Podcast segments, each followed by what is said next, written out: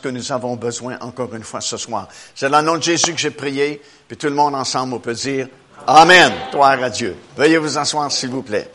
Privilège d'être avec vous encore ce soir, et puis euh, on va être ici euh, tout le long de la semaine. C'est bon de débuter l'année euh, par une semaine de prière, puis de se replonger dans les Écritures, dans la parole du Seigneur. souvent dans la période des fêtes, euh, on pense moins évidemment à ces choses-là, puis c'est bon de se rafraîchir dans la parole de Dieu. Je rappelle, comme j'ai dit ce matin, que j'ai apporté quelques productions. Les deux nouvelles, c'est ceci. Ça, il faut que tu écoutes ça. Ça s'appelle Le cri de minuit. Ça fait longtemps euh, que c'est sur mon cœur. Et puis, euh, finalement, le Saint-Esprit m'a dit, c'est le temps de l'enregistrer. Pour l'enregistrer, il y a quelques semaines à peine passées, lorsqu'on était en Israël. Puis, euh, c'est basé sur la parabole des dix vierges de Matthieu chapitre 25. Puis, euh, je peux vous garantir une chose, dans le monde français, vous n'avez jamais entendu la parabole de ces dix vierges de cette façon aussi. Mais c'est tellement important euh, que j'aimerais que tout le monde puisse l'écouter, le voir. C'est deux DVD, puis un, un CD format MP3 pour la bande audio. Mais c'est tellement important parce que euh, ça peut vraiment changer votre relation avec le Seigneur, puis votre façon de marcher avec le Seigneur, parce qu'il y a vraiment un cri de minuit qui va séparer ceux qui seront enlevés de ceux qui resteront. Puis, euh, à la lumière de la parole du Seigneur, ce qui va arriver après l'enlèvement de l'Église, c'est tellement peu comique que j'ai vraiment pas l'intention d'être là. Puis je souhaiterais pas à aucun enfant de Dieu de rester après. Mais inévitablement, c'est pas tout le monde, comme on le dit souvent, qui fréquente nos églises, qui seront enlevés. Et puis il y a vraiment un cri de minuit qui va séparer parmi l'Église ceux qui seront enlevés puis ceux qui resteront. Puis le message est tellement important que j'aimerais ça que tout le monde puisse l'écouter d'une façon ou d'une autre. Ça, c'est le coffret de notre dernier voyage en Israël. Vous avez également trois DVD. C'est des images magnifiques. C'est le, le, plus beau coffret qu'on a jamais produit.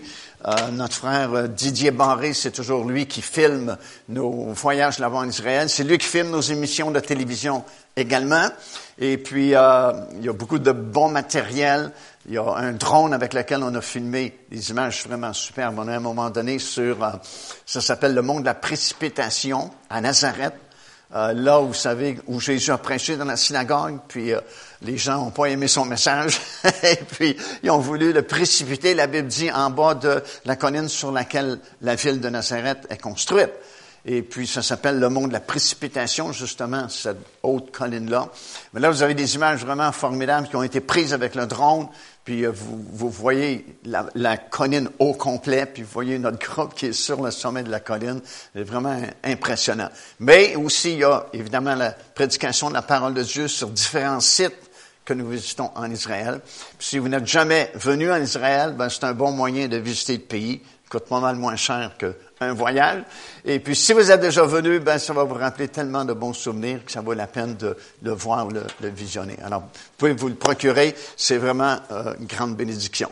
On est en train de parler cette semaine, euh, jusqu'à jeudi soir, Dieu voulant, au sujet de Jésus. L'homme de Galilée, comme on a débuté ce matin. Puis, comme je dis, on a vraiment besoin, je crois, de remettre Jésus au centre de notre vie, au centre de nos activités, au centre de nos pensées, parce que tout est en Jésus. C'est, c'est, tout a été placé en lui, et puis tout ce que nous avons besoin dans notre pèlerinage ici-bas, depuis le moment où on a accepté le Seigneur Jésus-Christ, jusqu'à la fin de notre voyage, tout ce que nous avons besoin, nous le trouvons en Jésus. Alors, c'est comme logique de, de dire, plus on est proche de Jésus, ben, plus facile est notre pèlerinage ici-bas. Plus tu t'éloignes de Jésus, plus c'est compliqué puis difficile la vie chrétienne. Mais plus Jésus est le centre de ta vie, de tes pensées, de tes activités, ben, plus ta vie dans le Seigneur Jésus-Christ est facile. Euh, ce soir, je vais continuer, puis euh, on veut parler de Jésus. Qui est ce Jésus? Qui est vraiment l'homme de Galilée? Euh, vous savez, l'apôtre Paul dit dans l'Épître aux Corinthiens, qu'en acceptant le Seigneur Jésus-Christ, nous avons été fiancés à un seul époux, le Seigneur Jésus-Christ. Donc, on est, dans, dans, on est déjà fiancés. On sait que le mariage va venir un jour, Mais entre le moment où tu es fiancé puis le moment où le mariage arrive, cette période-là, ça s'appelle le temps des fréquentations. Amen? Vous en souvenez des fréquentations? et euh, le but principal des fréquentations, c'est de se connaître l'un et l'autre avant de s'engager dans le mariage. Et dès l'instant où on accepte le Seigneur Jésus-Christ, l'apôtre Paul dit on a été fiancés euh, à un seul époux du Seigneur Jésus-Christ. Puis tant et aussi longtemps que la journée du mariage, la cérémonie n'aura pas lieu, on est ici-bas dans la période des fréquentations. Et euh, on a le privilège, comme justement on a mentionné il y a quelques instants, d'avoir accès à la présence de Dieu dans ce que la Bible appelle le lieu très saint. Et puis tout l'Ancien Testament nous a expliqué c'était quoi le lieu très saint de façon physique, matérielle, parce qu'il y avait un temple qui avait été construit. Et dans le temple, bon, euh, les trois parties principales, c'était le, le, parvis extérieur, le lieu saint et le lieu très saint. Et le lieu très saint était séparé du lieu saint par un énorme voile. Et personne n'avait accès dans le lieu très saint, sauf, comme on sait, une seule fois par année, le souverain sacrificateur, qui entrait là après mille et une précautions, parce qu'il pouvait mourir. S'il n'entrait pas de la bonne façon, zip, fini, il meurt là. Et euh, pourquoi? Parce que c'était le lieu où Dieu manifestait sa gloire et sa présence. Lorsque le souverain sacrificateur entrait dans le lieu très saint, euh, comme on a déjà appris, il devait se tenir debout, premièrement, parce qu'il n'y avait pas de chaise pour s'asseoir. La seule pièce d'ameublement qu'il y avait, c'était l'arche de l'alliance avec euh, le propitiatoire. Le propitiatoire, c'était le couvercle en or qui était au-dessus de l'arche de l'alliance, une petite boîte rectangulaire. Et il y avait ces deux chérubins euh, qui euh, étaient aux deux extrémités et leurs ailes pointées vers le centre du propitiatoire.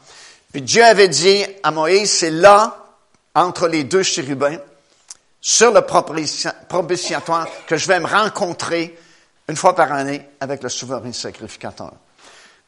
Puis, si vous vous souvenez, euh, la raison pour laquelle il y avait ces deux chérubins, et la raison pour laquelle il y avait un voile qui séparait le lieu saint du lieu très saint, et qui empêchait l'accès facile à la présence et à la gloire de Dieu. Si vous vous souvenez, ça date de très longtemps, ça date du Jardin d'Éden. Dieu avait créé l'homme et la femme, les avait placés dans un paradis terrestre. Le mot Éden veut dire jardin de délices. Puis, tant que le péché n'est pas entré dans ce monde, c'était un paradis sur cette planète. Il n'y avait pas de péché, il n'y avait pas de pollution, il n'y avait pas rien de méchant, il n'y avait pas de férocité, même chez les animaux. Tu pouvais flatter un lion. Pas, de férocité, pas de problème. Et puis, euh, quand le péché est arrivé, ben, il y a eu les conséquences du péché qui ont suivi. Et nos premiers parents ont été expulsés, chassés du, du jardin d'Éden. Et pour empêcher euh, Adam et Ève et puis les, descendants qui sont venus de revenir dans le jardin, parce qu'il y avait l'arbre de vie qui était là, qui permettait de vivre éternellement, parce que nos premiers parents, au début, ne devaient jamais mourir, pouvaient vivre éternellement grâce à l'arbre de vie, pour les empêcher de revenir et participer à l'arbre de vie et vivre éternellement dans le péché, Dieu a interdit l'accès en plaçant deux chérubins qui étaient représentés dans le tabernacle, dans le temple, après, par ces, ce voile qui, qui disait interdiction au jardin d'Éden ou à la présence de Dieu. Parce que dans le jardin d'Éden, avant la chute de nos premiers parents, Dieu lui-même venait dans le jardin. Ça, c'est des choses que des fois on ne remarque pas, mais Dieu est venu souvent visiter cette planète en personne. Il est venu pour créer nos premiers parents, et puis le soir, il venait, ou le matin, je me souviens pas, euh, il venait régulièrement s'entretenir avec Adam et Ève. sur cette terre, parce que c'est un paradis terrestre, il n'y a, aucun problème. Alors, le, lieu très saint, puis surtout les chérubins qui étaient placés sur le propitiatoire, et le voile qui séparait le lieu saint du lieu très saint, rappelait la chute de nos premiers parents, et rappelait comment c'était compliqué, avant la venue du Seigneur Jésus-Christ, de venir dans la présence de Dieu et de retrouver la gloire que nos premiers parents avaient, puis la gloire qui était manifestée sur cette planète. Mais quand Jésus est venu et qu'il est mort sur la croix de Golgotha, il s'est passé plusieurs phénomènes, comme nous savons. Puis une chose qui s'est produite, c'est que le voile qui séparait le lieu saint du lieu très saint s'est déchiré. Wow! Ça voulait dire que désormais, l'accès à la présence et la gloire de Dieu serait beaucoup plus facile à cause de l'œuvre que Christ a accomplie pour nous sur la croix de Golgotha. Wouh! Hallelujah! Alors, si vous êtes sauvés et vous connaissez le Seigneur Jésus-Christ, ben, vous avez un accès libre dans la présence de Dieu. Vous pouvez, dans une fraction de seconde ce soir, quitter la ville ici, quitter la province, quitter le pays, quitter cette planète. Ça va plus vite que les astronomes. Piou! Fraction de seconde, tu es rendu dans le véritable lieu très saint qui a toujours existé, qui est là-haut, dans le ciel, encore ce soir. Alléluia. Et là, c'est le ciel. Comprends-tu? Au ciel, il n'y a plus de problème. Il n'y a pas d'inflation, il n'y a pas de déflation, il n'y a pas de crise, il n'y a pas de guerre, il n'y a pas de problème. C'est le ciel. Puis tu peux aller respirer l'air du ciel. Tu sais, quand il n'y a plus de solution ici-bas, puis c'est plein de problèmes, puis ah, ça va mal, tchou, fais un petit voyage, piou, fraction de seconde, tchou, tu es dans la présence de Dieu lui-même, dans le lieu très saint, là-haut, dans le ciel, tu plus de ce monde. Tu sais, souvent les gens disent, quand tu acceptes le Seigneur Jésus-Christ, on ne voit plus que ce que tu fais, tu plus du monde. C'est vrai, on n'est plus du monde. Parce qu'on peut voyager très haut dans la présence même de Dieu, là-haut dans le ciel. Puis tu peux respirer l'air du ciel. C'est un air qui est pur. Tu remplis tes poumons, puis quand tu reviens ici sur la terre, ça paraît que tu viens de loin. Alléluia! Parce que la Bible dit dans le livre des psaumes que quand tu contemples euh, le Seigneur, quand tu viens dans sa présence, ton visage devient radieux. Alléluia!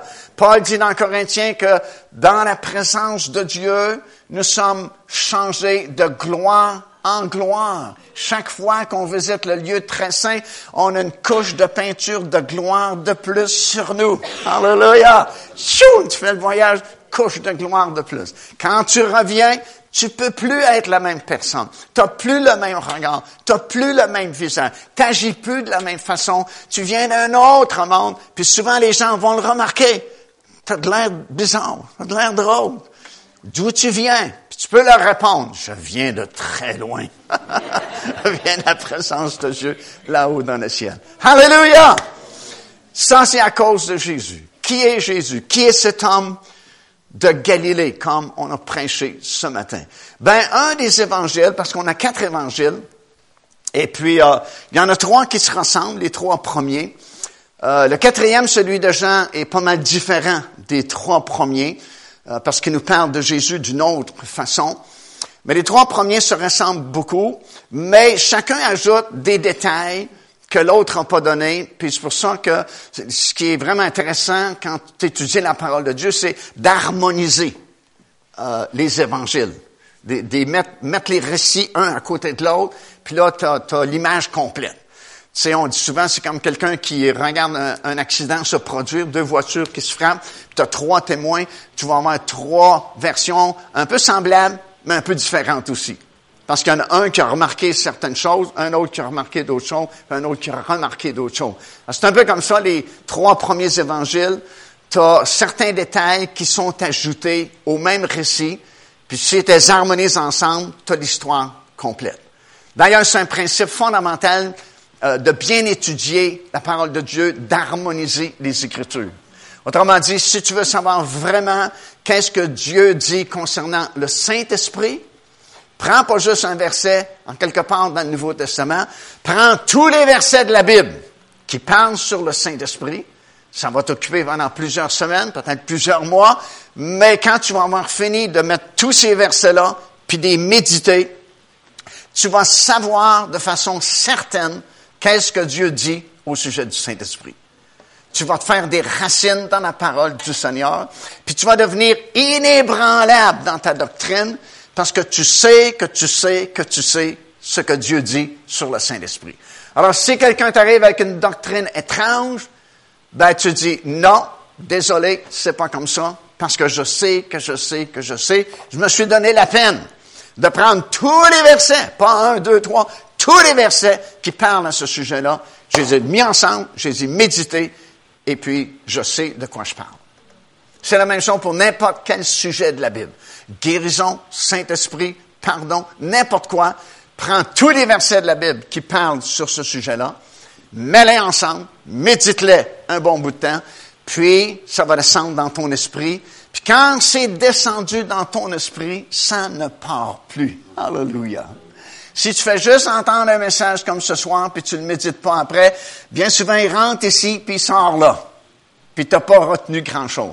Mais si tu médites la parole de Dieu, ça commence ici, faut que avec tes oreilles physiques, mais tu le médites, tu le médites, tu le rumines, puis à un moment donné, ça descend plus profond, ça descend dans ton esprit, puis quand c'est rendu dans ton esprit, il n'y a plus personne qui peut te l'enlever.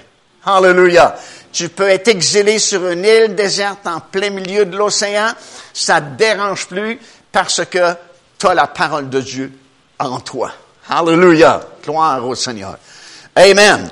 Alors, dans les évangiles, il y en a un en particulier qui nous dépeint euh, les différents ministères, facettes des ministères du Seigneur Jésus-Christ. C'est l'évangile de Marc.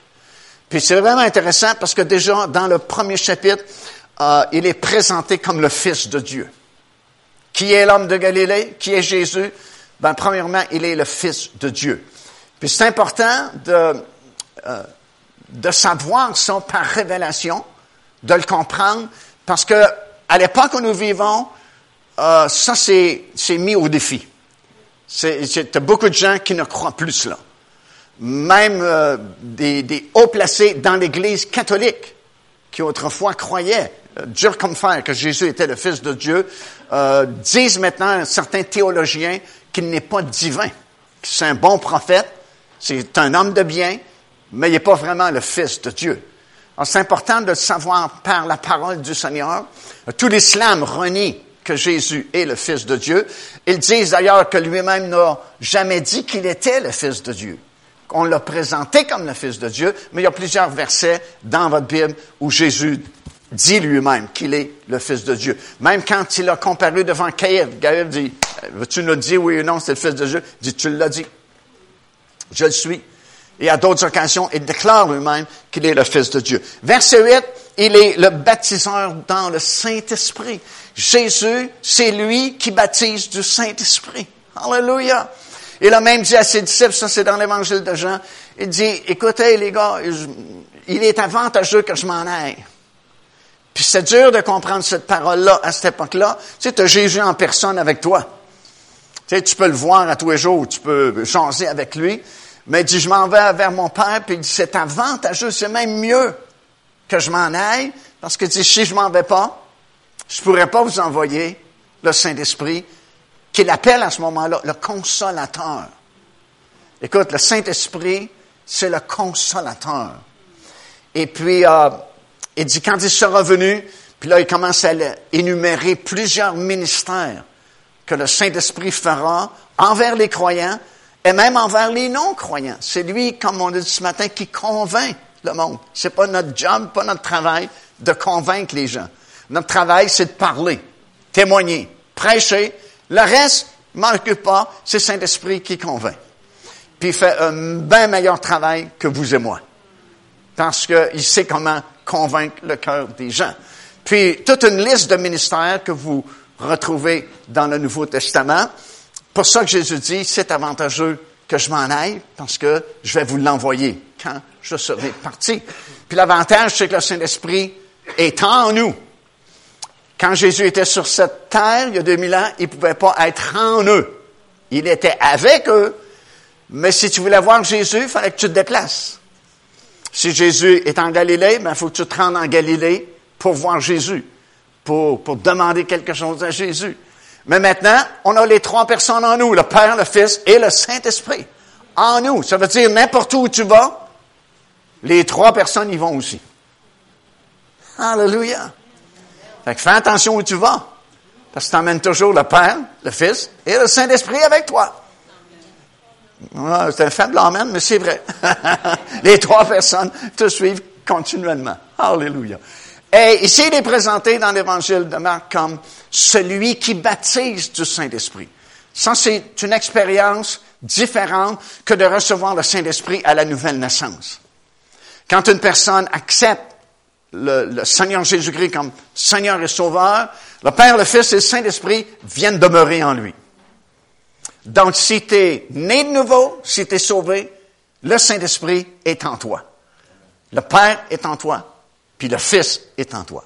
Mais il y a une autre expérience qui s'appelle le baptême du Saint-Esprit, qui est subséquente au salut. C'est après l'expérience du salut. Paul dit dans Éphésiens, premier chapitre, le verset 13, il dit, en lui vous avez cru, en Jésus, et vous avez été baptisés du Saint-Esprit. Faut que tu crois en Jésus avant d'être baptisé du Saint-Esprit. C'est une autre expérience que tu ne peux pas recevoir avant d'être sauvé.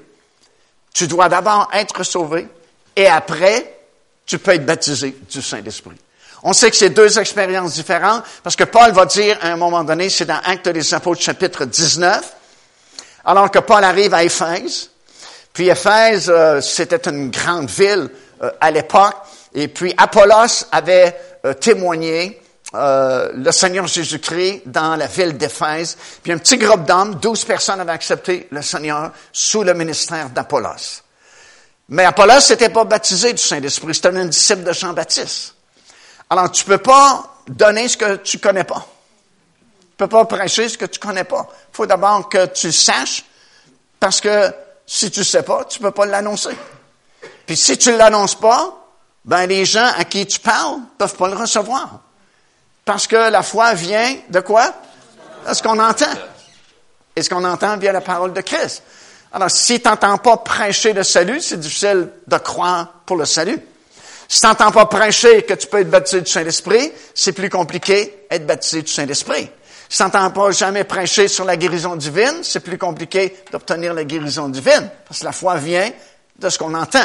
Alors, Apollos ne peut pas prêcher pour le baptême du Saint-Esprit, il sait même pas c'est quoi le baptême du Saint-Esprit. Mais quand Paul arrive à Éphèse et rencontre ce petit groupe de nouveaux chrétiens, il se rend compte qu'ils ne sont pas baptisés du Saint-Esprit. Parce que quand tu as un discernement spirituel, ça ne prend pas une semaine, un mois, dix mois pour savoir si une personne est baptisée du Saint-Esprit ou non, ça paraît. Alors, il s'est rendu compte que personne n'était baptisé du Saint-Esprit. Et voilà la question qu'il leur pose. Avez-vous reçu le Saint-Esprit depuis que vous avez cru? Donc, il faut croire en Jésus avant de recevoir le baptême du Saint-Esprit. Et ils ont dit, c'est quoi le Saint-Esprit? Personne ne nous a parlé du Saint-Esprit. Alors, Paul leur a donné un cours intensif, un crash course, dans, euh, à ces douze-là. Il a expliqué c'est quoi le baptême du Saint-Esprit. Il a imposé les mains, paf, les douze ont été baptisés du Saint-Esprit. Parce, puis même, commencé à prophétiser. Parce que, à l'époque biblique, si vous lisez le livre des Actes des Apôtres, c'est comme ça que ça fonctionnait. Puis c'est comme ça que Dieu avait l'intention que ça fonctionne tout le long de l'histoire terrestre de l'Église, t'es sauvé, t'es baptisé du Saint-Esprit, t'es baptisé dans l'eau. Ou t'es baptisé dans l'eau, t'es baptisé du Saint-Esprit après, mais les trois sont supposés d'être un après l'autre. Ça, c'est la norme. Ça, c'est les fondations.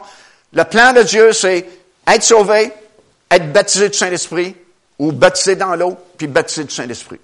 Bing, bang, bang. Un, deux, trois, c'est supposé toujours marcher comme ça. Et dans le livre des Actes des Apôtres, qui nous raconte la première génération de chrétiens, tu vois ça régulièrement.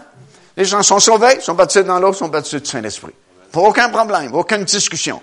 Pourquoi c'est compliqué aujourd'hui et qu'on en parle presque plus?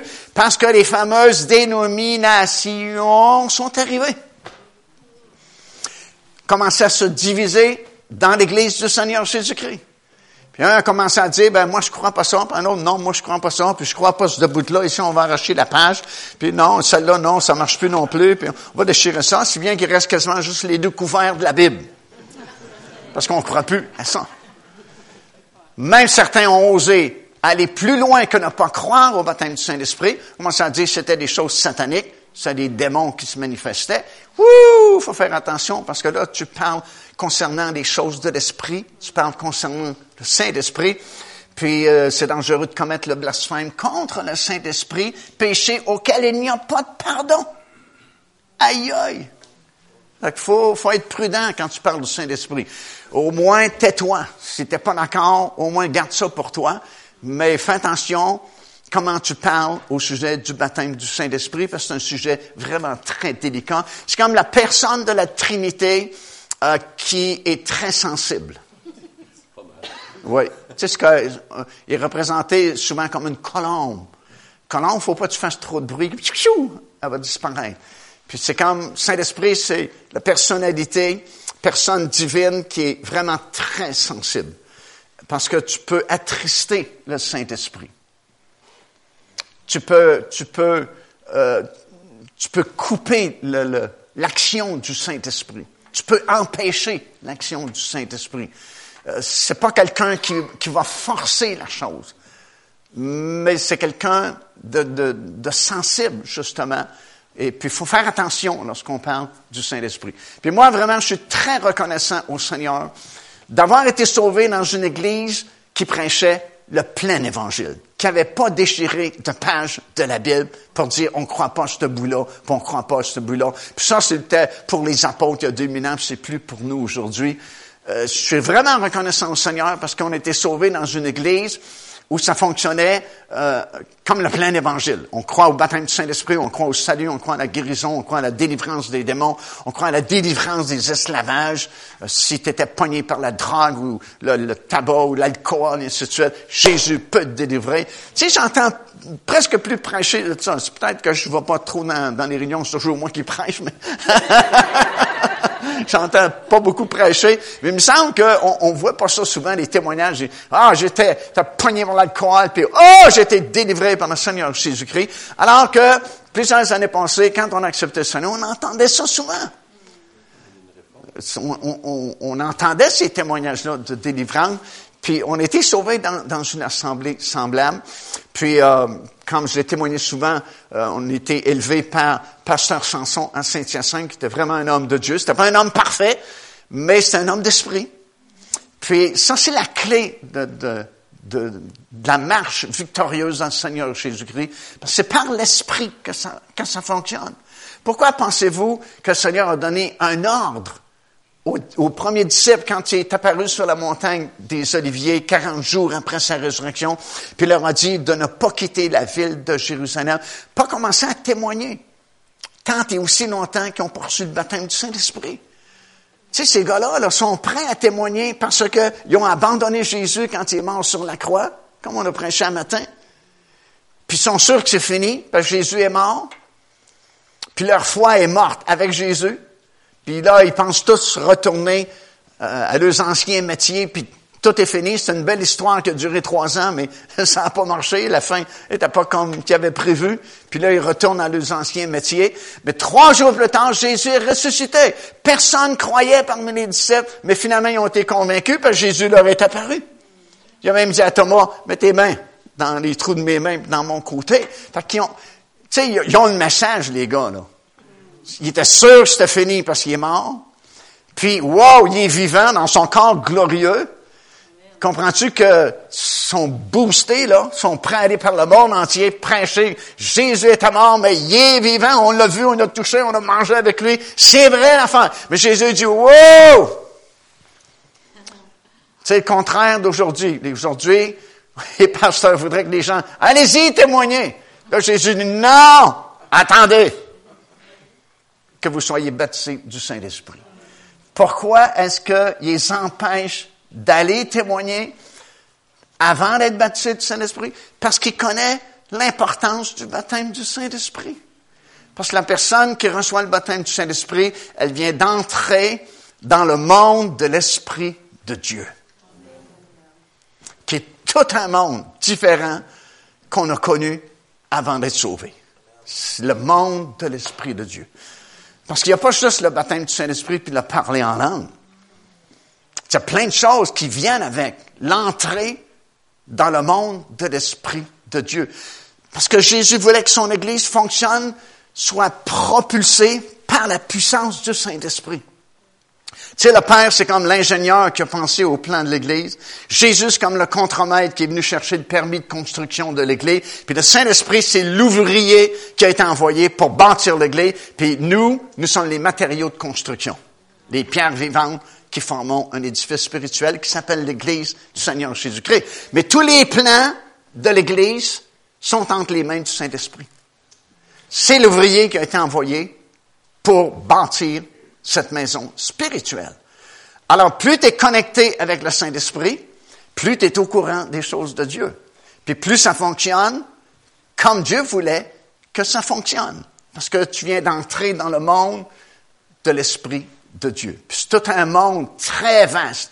Tu sais, dans 1 Corinthiens, 1er chapitre, verset 12, Paul dit, je ne veux pas, frère, que vous soyez ignorants concernant les dons spirituels. Bon, les dons spirituels, ce sont des outils qui sont donnés à l'Église euh, pour l'évangélisation, pour l'édification, et ainsi de suite. Mais euh, le texte original ne dit pas don spirituel. Le texte original, c'est le mot pneumatikos qui est écrit. Et pneumatikos veut dire les choses de l'esprit. Alors, ce que Paul dit vraiment, c'est, frère, je ne voudrais pas que vous soyez ignorants concernant les choses de l'esprit les pneumatikos. Les dons font partie des pneumatikos. Les dons font partie des choses de l'esprit. Mais les choses de l'esprit, c'est un monde très vaste. Tout ce qui est dans le domaine de l'esprit du Seigneur. Par exemple, l'onction du Saint-Esprit. Tu sais, l'onction, c'est comme quelque chose de mystérieux. Tu ne peux pas le voir, tu peux pas le toucher, mais tu peux le ressentir quand l'onction est en action. Si quelqu'un chante avec l'onction du Saint-Esprit, ça paraît. Si quelqu'un prêche avec l'onction du Saint-Esprit, tu le sais, tu le ressens. Quand l'onction agit, tu sais, ça fait partie des choses de l'Esprit. Mais tu peux pas fonctionner dans cette onction-là tant que tu n'es pas toi-même entré dans le domaine, dans le monde de l'Esprit de Dieu. Et c'est pourquoi c'est tellement important de, de, de, de savoir que Jésus c'est lui qui baptise du Saint-Esprit.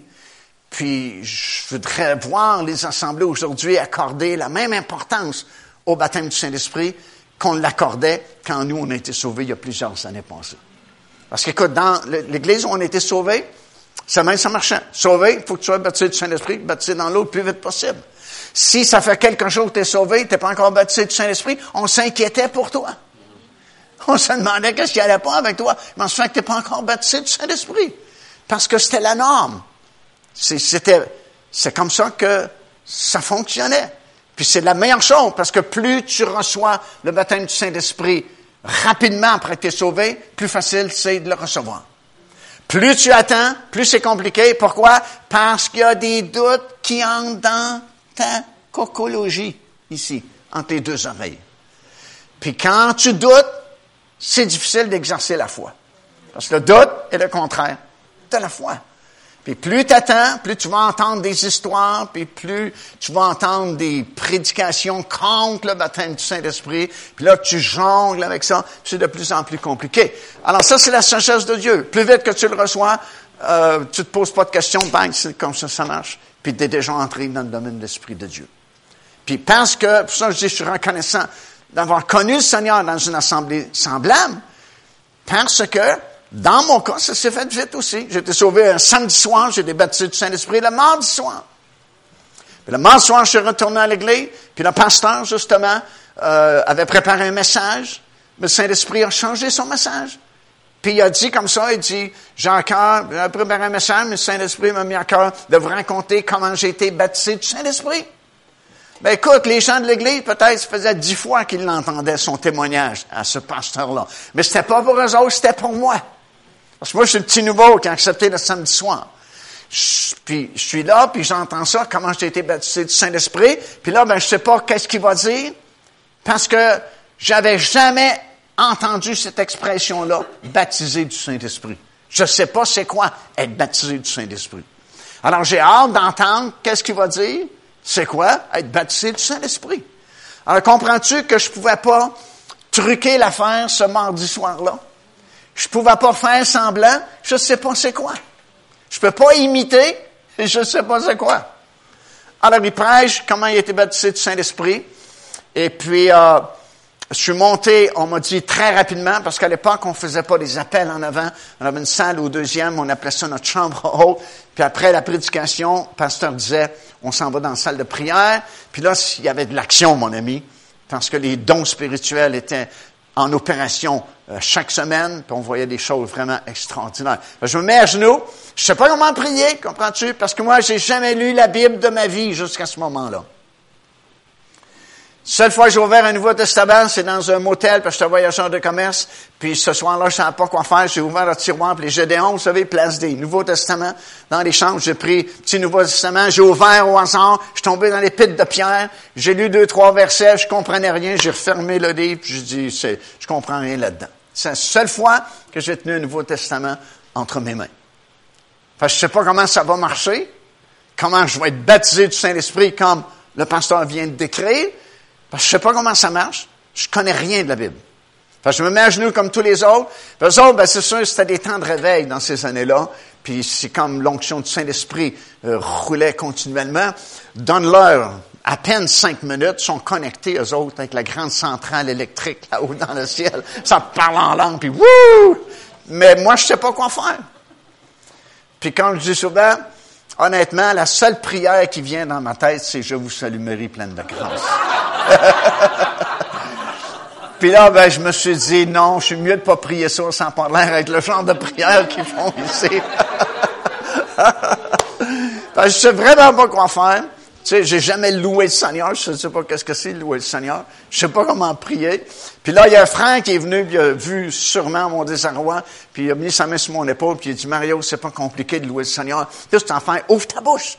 Puis disait, merci, tu m'as sauvé samedi soir. Merci Seigneur parce que tu m'as sauvé. Merci Seigneur, t'es bon. Merci, alléluia, gloire à Dieu, ainsi de suite. Ben, je dis, c'est pas plus compliqué que ça. Je suis capable de le faire. J'ouvre ma bouche, puis tu la louange, c'est contagieux. Plus tu loues, plus tu vas louer le Seigneur. Moins tu loues, moins tu vas louer le Seigneur. Parce que le diable veut fermer ta bouche.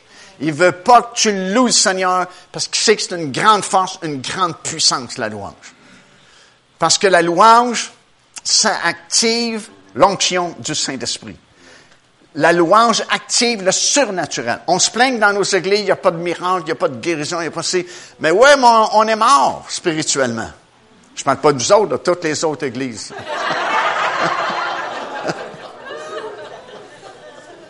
je, je, vois plus ce qu'on voyait quand on a été sauvé. Une louange, là, tu sais, spontanée qui vient du cœur. Puis des fois, là, tu, perds le contrôle. Dans le sens que c'est plus toi qui, conduis la réunion, là. T'es, t'es tête crochée dans, la louange. Je vois plus ça dans la plupart des églises où je vais prêcher. Peut-être que je ne vois pas dans les bonnes églises, mais c'est rare que je vois aujourd'hui un mouvement puissant de louange. Mais dis-toi une chose. Supposons que, sais, on a une semaine de prière, là.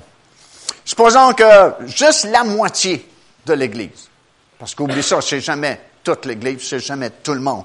Mais donne-moi juste la moitié de l'Église qui disait cette semaine-là, wow, ce ne sera pas une semaine ordinaire, on veut voir des choses, on veut voir l'action du Saint-Esprit agir, puis qu'ils ont commencé déjà à prier où ils peuvent, dans leur maison, prier en langue, parce que prier en langue active le monde surnaturel. Tu sais, souvent, tu veux, tu veux prendre des cours, savoir comment prier. C'est pas compliqué, savoir comment prier. Parce que depuis le Nouveau Testament, 90% de ta prière, elle devrait être en langue. Parce que Paul dit, écoute bien, Paul dit, quand on prie, on ne sait pas comment prier, on ne sait pas quoi demander. la plupart de nos demandes sont charnelles. On veut donne-moi, donne-moi, donne-moi, donne-moi, donne-moi, donne-moi.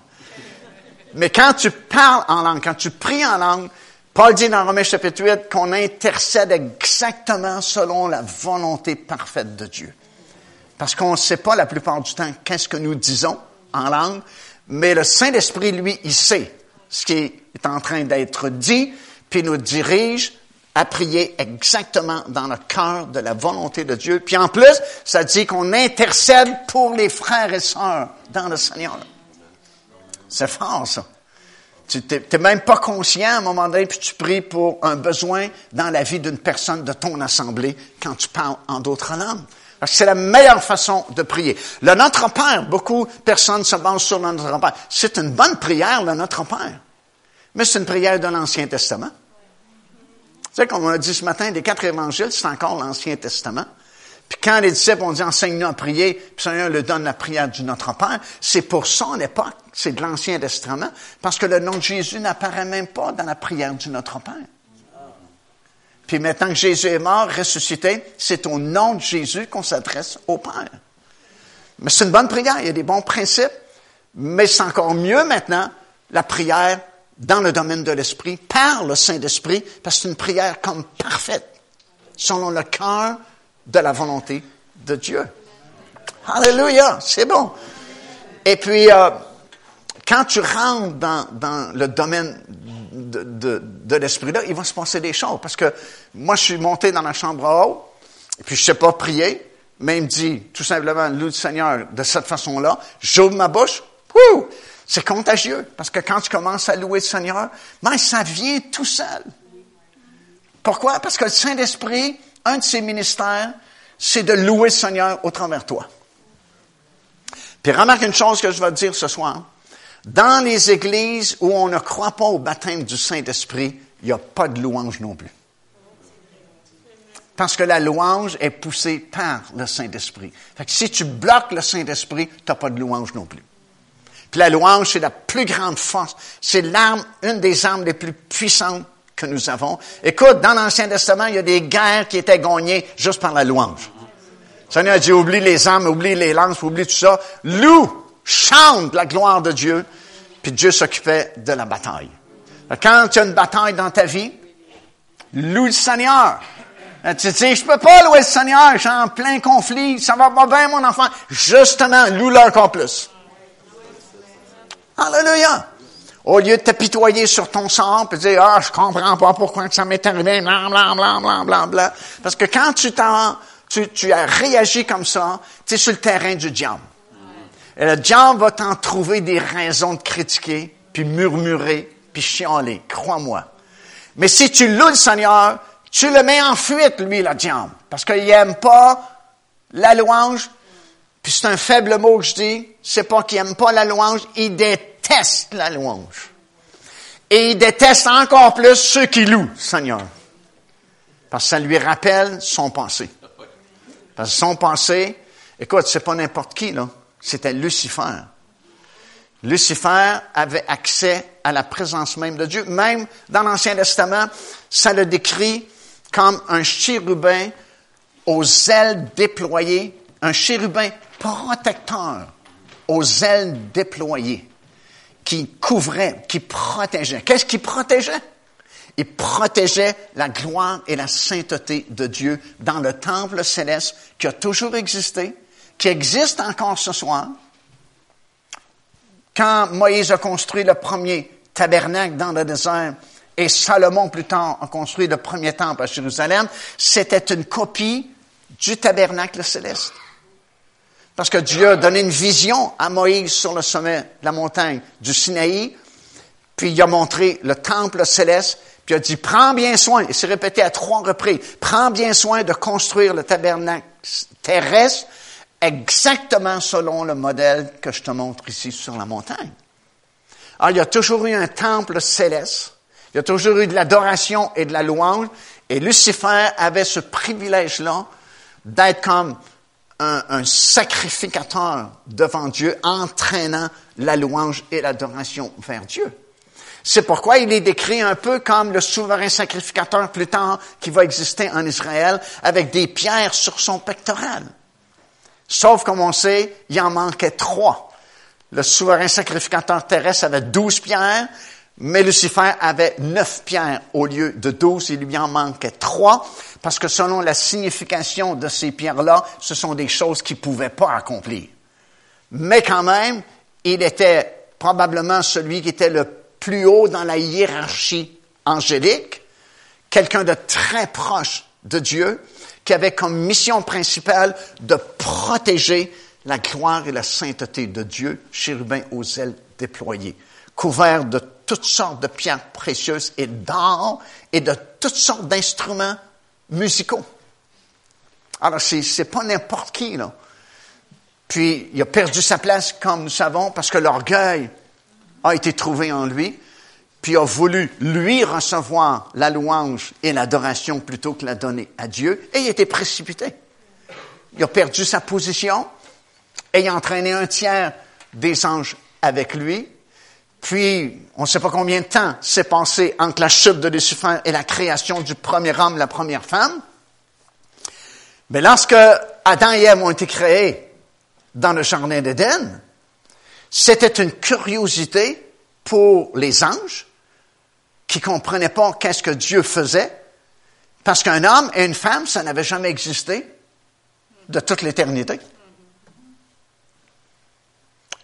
Et puis quand Lucifer, qui est devenu Satan, a vu cette création-là, et que Dieu venait à tous les jours dans le jardin et communiait avec lui, et que l'être humain commençait à adorer le Créateur et à louer le Créateur, c'est une jalousie terrible qui est en lui, et il comprend pas ce genre de création-là, cette créature-là que Dieu a faite. Et c'est pourquoi il s'est arrangé pour prendre un déguisement, la forme d'un serpent, pour s'infiltrer dans le jardin d'Éden, où il n'y avait plus accès légal.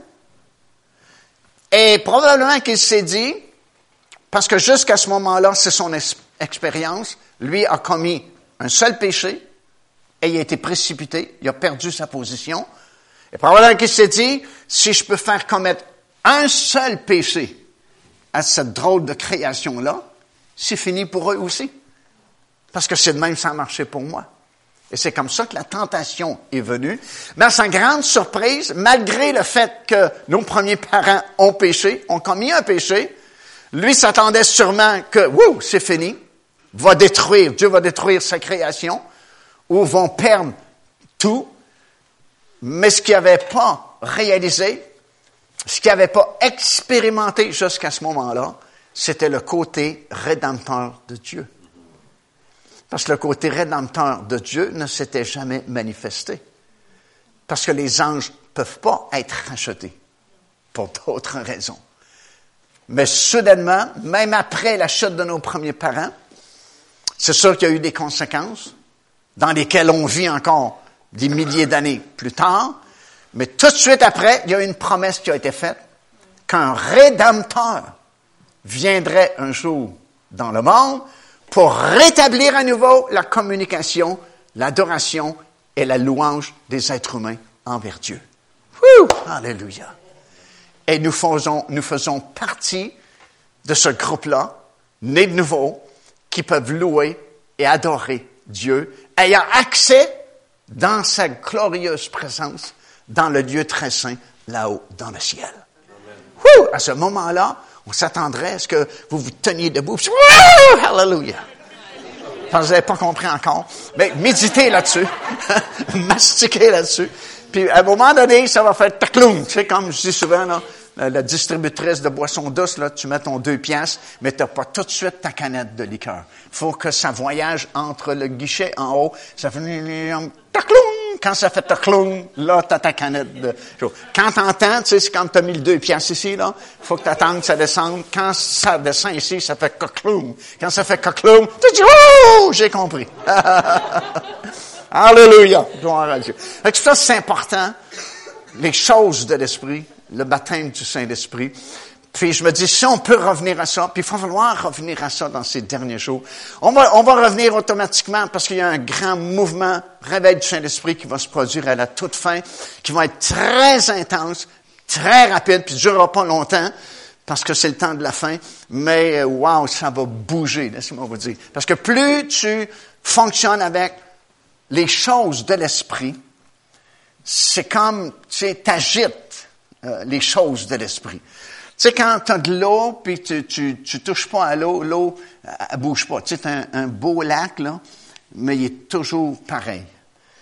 Puis tu lances une pierre dans le lac, ça fait tu des petits rayons. C'est comme ça un peu dans le domaine de l'esprit. Si tu fonctionnes pas par l'esprit, tu as juste des programmes humains, ben c'est beau, tu peux attirer bien du monde parce que les gens aiment le spectacle. Mais c'est pas l'Église, c'est pas un spectacle. Tu as un choix. Ou bien, t'aimes, t'aimes avoir les grandes foules, spectacles, puis tu veux pas blesser personne. Tu sais, as des mouvements aujourd'hui là-dessus, là, euh, qui disent, euh, ben, faut pas parler du sang de Jésus. Le monde m'a dit, ah, c'est dégueulasse, le sang de Jésus. Ou tu peux pas prêcher ça, parce que tu peux pas parler de péché, parce que tu vas offenser les gens. Tu peux pas parler de ça. Tu peux pas parler du baptême du Saint-Esprit parce qu'il y en a qui disent, je suis pas d'accord avec ça. Fait qu'il te reste pas grand-chose à prêcher, sauf comment devenir riche, là, qu'on entend souvent euh, sur Internet, comment réussir sa vie, euh, comment faire de l'argent, puis ainsi de suite. Mais je me dis, wow, on est loin, là, de, de la vraie prédication, du vrai évangile. Puis de toute façon, ça, c'est inclus. Tu sais, comme on a parlé ce matin, cherche premièrement le royaume de Dieu, puis le reste, tu manqueras de rien de toute ta vie. C'est une promesse du Seigneur. Il ne dit pas qu'il va mettre 2 millions dans ton compte de banque, mais c'est la même chose. Il dit que tu manqueras de rien. Le gars qui a 2 millions ne manque pas grand-chose, mais tu as la même promesse, tu manqueras de rien. L'Éternel est mon berger. Il va fournir. Il s'est engagé. Il dit même, prie pas pour ça, perds pas ton temps à prier pour ça. Beaucoup de chrétiens perdent leur temps à prier pour ces choses-là.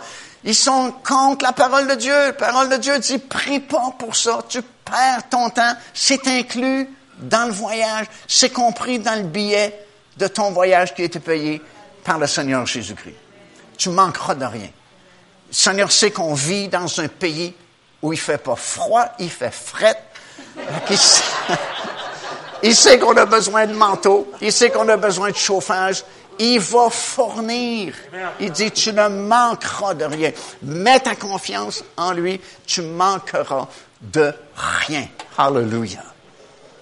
Amen. C'est bon. Je n'avais pas l'intention de prêcher dans cette direction-là, mais probablement que le Seigneur voulait que vous entendiez cette portion-là. Alors, quand tu agites les choses de l'esprit, comme quand tu lances une pierre dans un lac, ça fait des rayons. Puis ça entraîne. Si tu parles jamais, puis comme je dis, tu veux juste avoir la grande foule, puis tu veux pas nuire à personne, tu veux pas insulter personne, ben t'as un show, t'as un spectacle, les gens viennent, c'est une religion, tu rentres à telle heure, sont à telle heure, puis sont contents, leur conscience est un peu calmée, ils ont été à l'église dimanche matin. Mais si tu sais, t'es dans le, domaine de l'esprit, les choses vont se produire. Parce que ça prend, ça prend une agitation. Tu sais, c'est comme dans l'évangile de Jean, ceux qui étaient à la piscine de Bethesda, ils attendaient que l'ange bouge l'eau. Le premier qui sautait à l'eau était guéri. Mais l'autre devait bouger avant le miracle.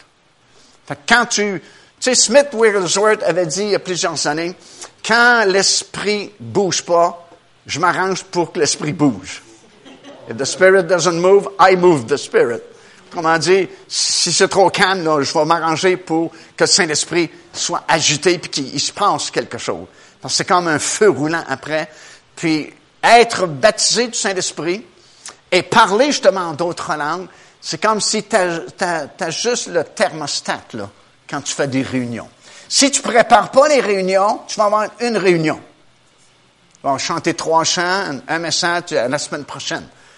Mais si tu es préparé dans le domaine de l'esprit, puis tu cherches la face du Seigneur, puis, tu sais, les dons sont donnés à chacun. On, serait supposé de chacun au moins avoir un don surnaturel parmi les neuf dons de 1 Corinthiens chapitre 12.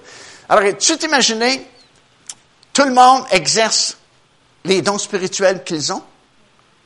Wow! Ça va être beau, une réunion.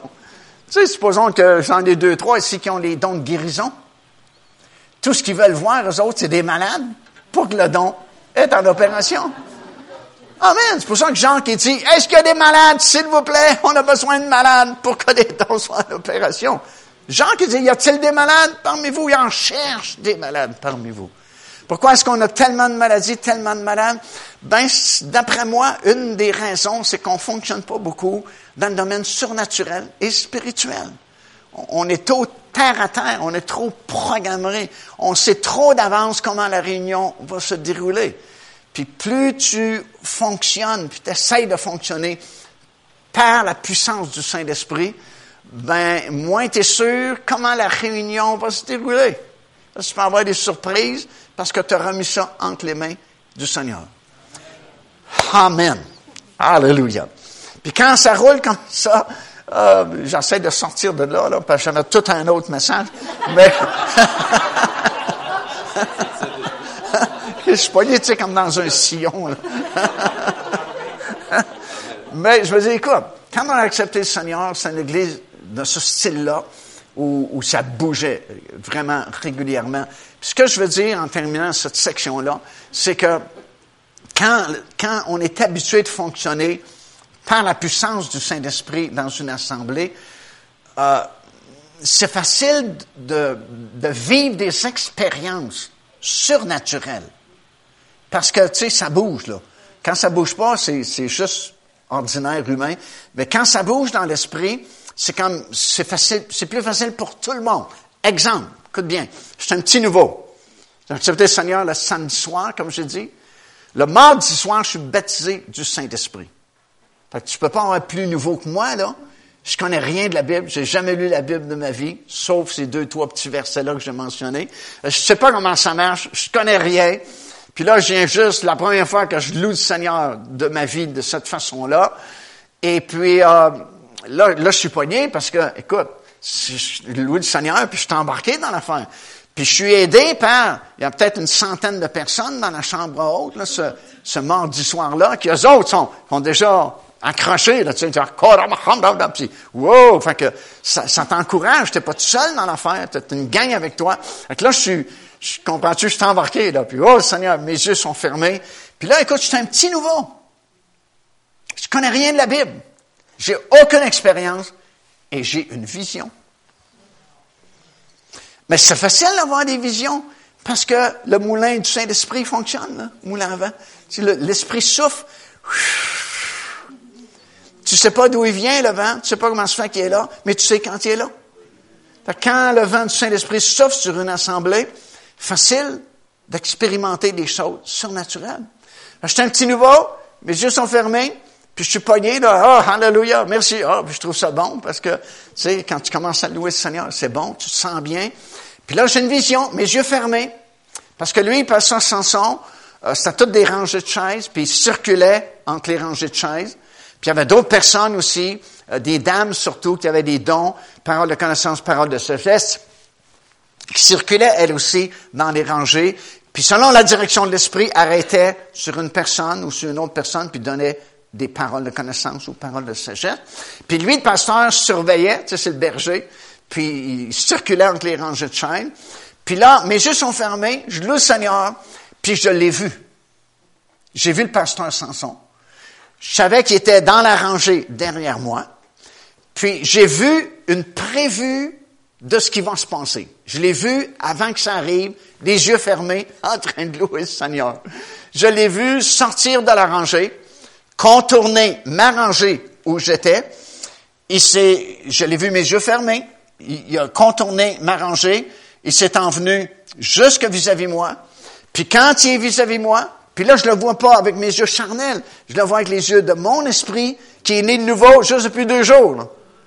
Fait je suis un petit nouveau, là. Je connais rien là-dedans, mais je sais ce que je sais, là. Je sais que ce que je vois, les yeux fermés. Je sais que c'est pasteur Samson. Je sais qu'il contourne la place. Il va s'arrêter juste devant moi. Puis je sais qu'il va mettre sa main sur ma tête. Puis je l'entends dire, il est pas encore là, là. Il est dans l'autre rangée. Je l'entends dire dans mes oreilles spirituelles. Parce qu'ici, tu as l'homme intérieur que la Bible appelle. Puis l'homme intérieur, ça, c'est la vraie personne. La vraie personne, c'est pas celle que je vois assise sur ces bancs-là. Ça, c'est juste l'enveloppe. La vraie personne, la vraie personne est en dedans. Puis la vraie personne, l'homme intérieur que vous avez ici, là, qui est le vrai vous, il y a des oreilles, il y a une bouche, puis il y a des yeux. Vous saviez pas ça, hein? Vous êtes en double. Et j'entends pas avec ces oreilles-là, avec les oreilles de mon esprit, le pasteur Samson, qui me dit en mettant sa main sur mon front, reçois le Saint-Esprit. Puis là, je ne sais pas qu'est-ce qui arrive parce que la vision arrête là. Mais quelques fractions de secondes après, je suis encore en train de louer le Seigneur, mes yeux fermés, j'entends des pas. Et j'ai pas besoin d'ouvrir mes yeux, je sais que c'est des pas du pasteur parce que je viens de le voir en vision. Et j'entends ces pas qui contournent justement ma rangée. Je sais que c'est lui, parce que je viens de le voir en vision. Je sais qu'il va s'en aller juste vis-à-vis moi, puis que les pas vont s'arrêter quand il va être vis-à-vis moi. Et comme de fait, j'entends les pas jusqu'à ce qu'il soit rendu vis-à-vis moi. J'entends que les pas s'arrêtent. Je sais ce qui va arriver. Il va mettre sa main sur ma tête. J'ai pas besoin d'ouvrir mes yeux. Je viens de le voir. Comme de fait, quand ses pas se sont arrêtés, je ressens physiquement sa main sur mon front. Puis il me dit justement ce que j'ai entendu quelques secondes auparavant. Reçois le Saint-Esprit. En disant ça, c'est comme si le ciel s'est ouvert, comme une boule de feu blanc, comme un blanc qu'on voit pas sur la planète, qui est parti du ciel, puis comme entré en moi d'une vitesse vertigineuse, puis je boum, tombé à la renverse, j'ai perdu connaissance. Puis je ne sais pas combien de temps j'ai été sans connaissance, mais à un moment donné, j'ai commencé à reprendre connaissance. Puis quand je reprenais graduellement connaissance, je m'entendais parler dans une langue que je connaissais pas. J'avais été baptisé du Saint-Esprit. Alléluia! Mais pourquoi est-ce que j'ai eu une vision juste deux jours après, après avoir été sauvé? Parce que le vent du Saint-Esprit soufflait dans la place. Si ça avait été une église où il n'y a pas de mouvement du Saint-Esprit, j'aurais jamais eu de vision. Nos enfants, quand ils ont été élevés, ben, à l'époque, on emmenait nos enfants aux réunions. On faisait pas garder, on emmenait les enfants, ils ont grandi dans l'église. Ben, les enfants ont eu les mêmes choses dans l'église. Ma petite fille, par exemple, avait peut-être 8 ans, 8 ans, 9 ans, 10 ans peut-être. Euh, elle a été sauvée par une vision. Elle est en train de prier dans la chambre haute, puis c'est connecté, c'est fort, puis à un moment donné, elle pleure, mais elle pleure pas d'un pleur normal, c'est que, et puis elle a eu une vision, elle a vu une porte avec une poignée à l'intérieur, puis une voix qui lui disait, si tu veux que j'entre dans ton cœur, faut que tu ouvres la porte. Et c'est comme ça qu'elle a été sauvée, qu'elle a connu personnellement le Seigneur Jésus-Christ. Nos enfants ont été baptisés du Saint-Esprit à ces âges-là, 8 ans, 9 ans, 10 ans, 11 ans. Pourquoi? Parce qu'on était dans une assemblée où le vent du Saint-Esprit soufflait. Puis quand le vent du Saint-Esprit souffle, c'est facile d'entrer puis de vivre des expériences surnaturelles parce que le vent du Saint-Esprit souffle dans la place. C'est pour ça que Jésus, c'est lui qui baptise du Saint-Esprit. Puis je me dis, wow, j'ai prêché pas mal plus longtemps juste sur ce point-là, mais probablement qu'il y a des gens qui ont besoin de recevoir le baptême du Saint-Esprit ce soir. Fait qu'on va s'avancer dans quelques minutes. Recevez-le. C'est pas compliqué. Pas plus compliqué que d'être sauvé. Paul dit, comment avez-vous été sauvé? Vous avez cru. Comment vous recevez le Saint-Esprit? En croyant, tout simplement. Croyez que, premièrement, il est en vous, puis que vous avez juste ouvrir votre bouche, puis laisser sortir ces flots de langue-là, surnaturels. Ça vient tout seul après. C'est juste le déclic d'oser parler en langue qui est difficile. Mais une fois que cette barrière-là est abaissée, c'est comme aller en vélo. Première fois, tu es, risqué, là. Mais une fois que tu es en vélo, tu vas en vélo toute ta vie, tu n'as plus besoin de la réapprendre. Ça m'est chaud parler en langue. C'est prendre l'audace de dire, j'ai le Saint-Esprit en moi, puis Seigneur, baptise-moi, puis je pars, puis une fois que c'est parti, c'est parti pour toute ta vie, mon ami. Tu n'as plus besoin de réapprendre ces choses-là. C'est naturel. Le surnaturel devient naturel en toi. rapidement. Dans, dans le même évangile, euh, juste au verset 16 jusqu'à 19, il est appelé, c'est lui qui appelle au ministère. Oh, wow, j'aurais tout un message aussi juste là-dessus. Parce que selon la Bible, il faut que tu sois appelé pour faire un ministère. Puis c'est le Saint-Esprit qui appelle au ministère. Aujourd'hui, beaucoup de gens s'appellent eux-mêmes au ministère. C'est pour ça qu'on a toutes sortes de doctrines bizarres qui circulent dans nos églises. Ça prend un appel. Au verset 29 à 31, il est le guérisseur. Au chapitre 4, il est celui qui sème la parole de Dieu. Chapitre 5, verset 21 à 23, il est le consommateur de notre foi. Chapitre 9, verset 2 jusqu'à 29, il est le seul médiateur entre Dieu et les hommes. Euh, dans le chapitre 10, verset 37, de 32 plutôt jusqu'à 34, il est le leader, notre modèle qui, qui nous dirige dans, la vie spirituelle. Chapitre 10, verset 25 à 45, il est le serviteur, comme on a prêché ce matin. Chapitre 13, il est le prophète. Chapitre 14, il est présenté comme l'agneau de Dieu. Au chapitre 16, il nous promet qu'il va être avec nous jusqu'à la fin des temps, jusqu'à la fin du monde. Ça, c'est l'homme de Galilée. Jésus de Nazareth, l'homme de Galilée, et les différentes facettes de son ministère qu'il accomplit envers chacun de nous, si bien que tout ce qu'on a besoin, nous le trouvons en lui, dans le Seigneur Jésus-Christ. Alors, peu importe quel est votre besoin ce soir, peu importe si vous avez des difficultés ou vous avez reçu des mauvaises nouvelles récemment, confiez-vous dans le Seigneur. Il vous abandonnera jamais. Parce qu'il l'a promis. Il dit, jamais je vais t'abandonner. Jamais je vais te délaisser. Fait que s'il y a un problème qui t'est arrivé dans ta vie, fais-lui confiance. Mets ta confiance dans le Seigneur. Tu as tout en lui. Il t'abandonnera pas. Il va prendre soin de toi parce qu'entre autres, il est notre bon berger puis on manquera jamais de rien. Mais surtout, apprenons à fonctionner par la puissance du Saint-Esprit. Est-ce qu'on peut se lever en terminant ce soir, s'il vous plaît? Oh, merci Seigneur. Hallelujah. Merci Seigneur.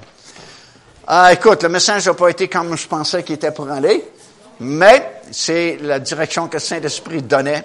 Puis, euh, c'est pour certaines personnes ici ce soir, si c'est pas pour tout le monde. On veut revenir aux choses de l'esprit, aux pneumatikos. Puis Paul dit, je ne veux pas que vous soyez frères ignorants concernant les choses de l'esprit, parce que c'est le moteur de l'Église. C'est la force de l'Église. Enlève le Saint-Esprit, tu as juste une rencontre sociale. Tu as juste un club social. Comme dans le monde, il y a beaucoup de clubs sociaux pour s'occuper des gens. Mais l'Église, c'est pas un club social.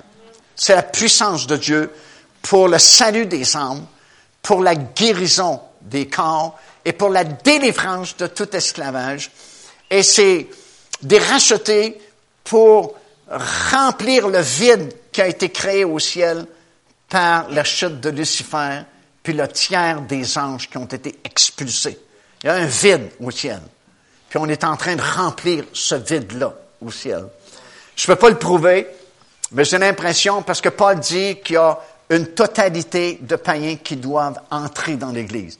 Puis j'ai l'impression que le nombre, parce qu'il y a un nombre, s'il y a une totalité, il faut qu'il y ait un nombre précis de gens qui seront sauvés.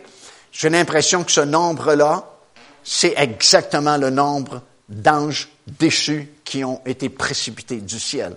C'est comme si on remplit le ciel, puis à nouveau, on remplit le ciel de louanges et d'adoration, parce que nous, les enfants de Dieu, on est les seules créatures dans tout l'univers qui peuvent louer Dieu puis adorer Dieu. Le monde blasphème le nom de Jésus. Nous, on peut élever et louer le nom de Jésus.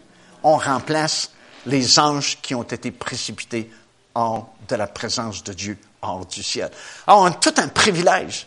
On est vraiment quelque chose de précieux pour Dieu, plus précieux que chacun de nous, on peut imaginer. On est vraiment spécial aux yeux de Dieu. C'est pour ça qu'il veut nous transmettre ce message-là, qu'il prend soin de nous, qu'il ne nous abandonne pas. On est ses chéris.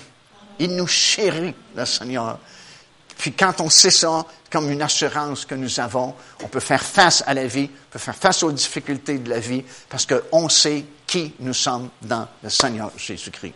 Amen. Est-ce que notre chant pourrait revenir ou les musiciens peuvent revenir? On va faire une coupe de chant. Et puis, étant donné